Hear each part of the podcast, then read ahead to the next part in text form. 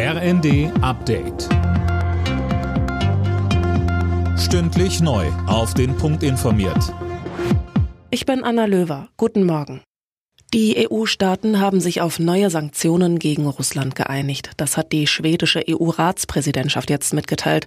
Christiane Hampe, was beinhalten die Sanktionen denn? Das Paket umfasst unter anderem Maßnahmen gegen russische Propaganda und Desinformation, außerdem strengere Beschränkungen beim Export von Technologien. Es ist das zehnte Sanktionspaket innerhalb eines Jahres.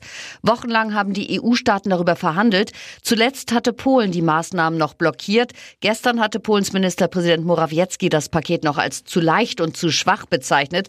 Am Abend gab es dann aber doch die Einigung.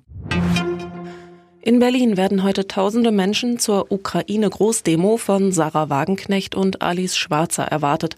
Die Demo läuft unter dem Motto Aufstand für den Frieden. Sie ist aber nicht unumstritten, Tom Husse. Nein, denn die Kundgebung dürfte auch regen Zulauf von ganz rechts bekommen. Wagenknecht sagt zwar, rechtsextreme Flaggen und Symbole seien nicht geduldet. Sie sagt aber auch, auf unserer Kundgebung ist jeder willkommen, der ehrlichen Herzens für Frieden und für Verhandlungen demonstrieren möchte. Für Kritiker keine klare Abgrenzung. Die bekannte Linke und die Frauenrechtlerin Alice Schwarzer warnen vor einer Eskalation des Ukraine-Krieges und fordern Kanzler Scholz auf, die Waffenlieferungen zu stoppen.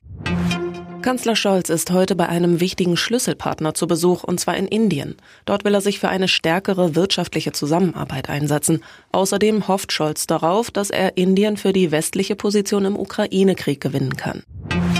Zum Fußball. Am Abend hat Mainz 05 in der Bundesliga gegen Borussia Mönchengladbach gewonnen und zwar deutlich mit 4 zu 0. Damit zieht Mainz in der Tabelle erstmal an Gladbach und auch Wolfsburg vorbei. Alle Nachrichten auf rnd.de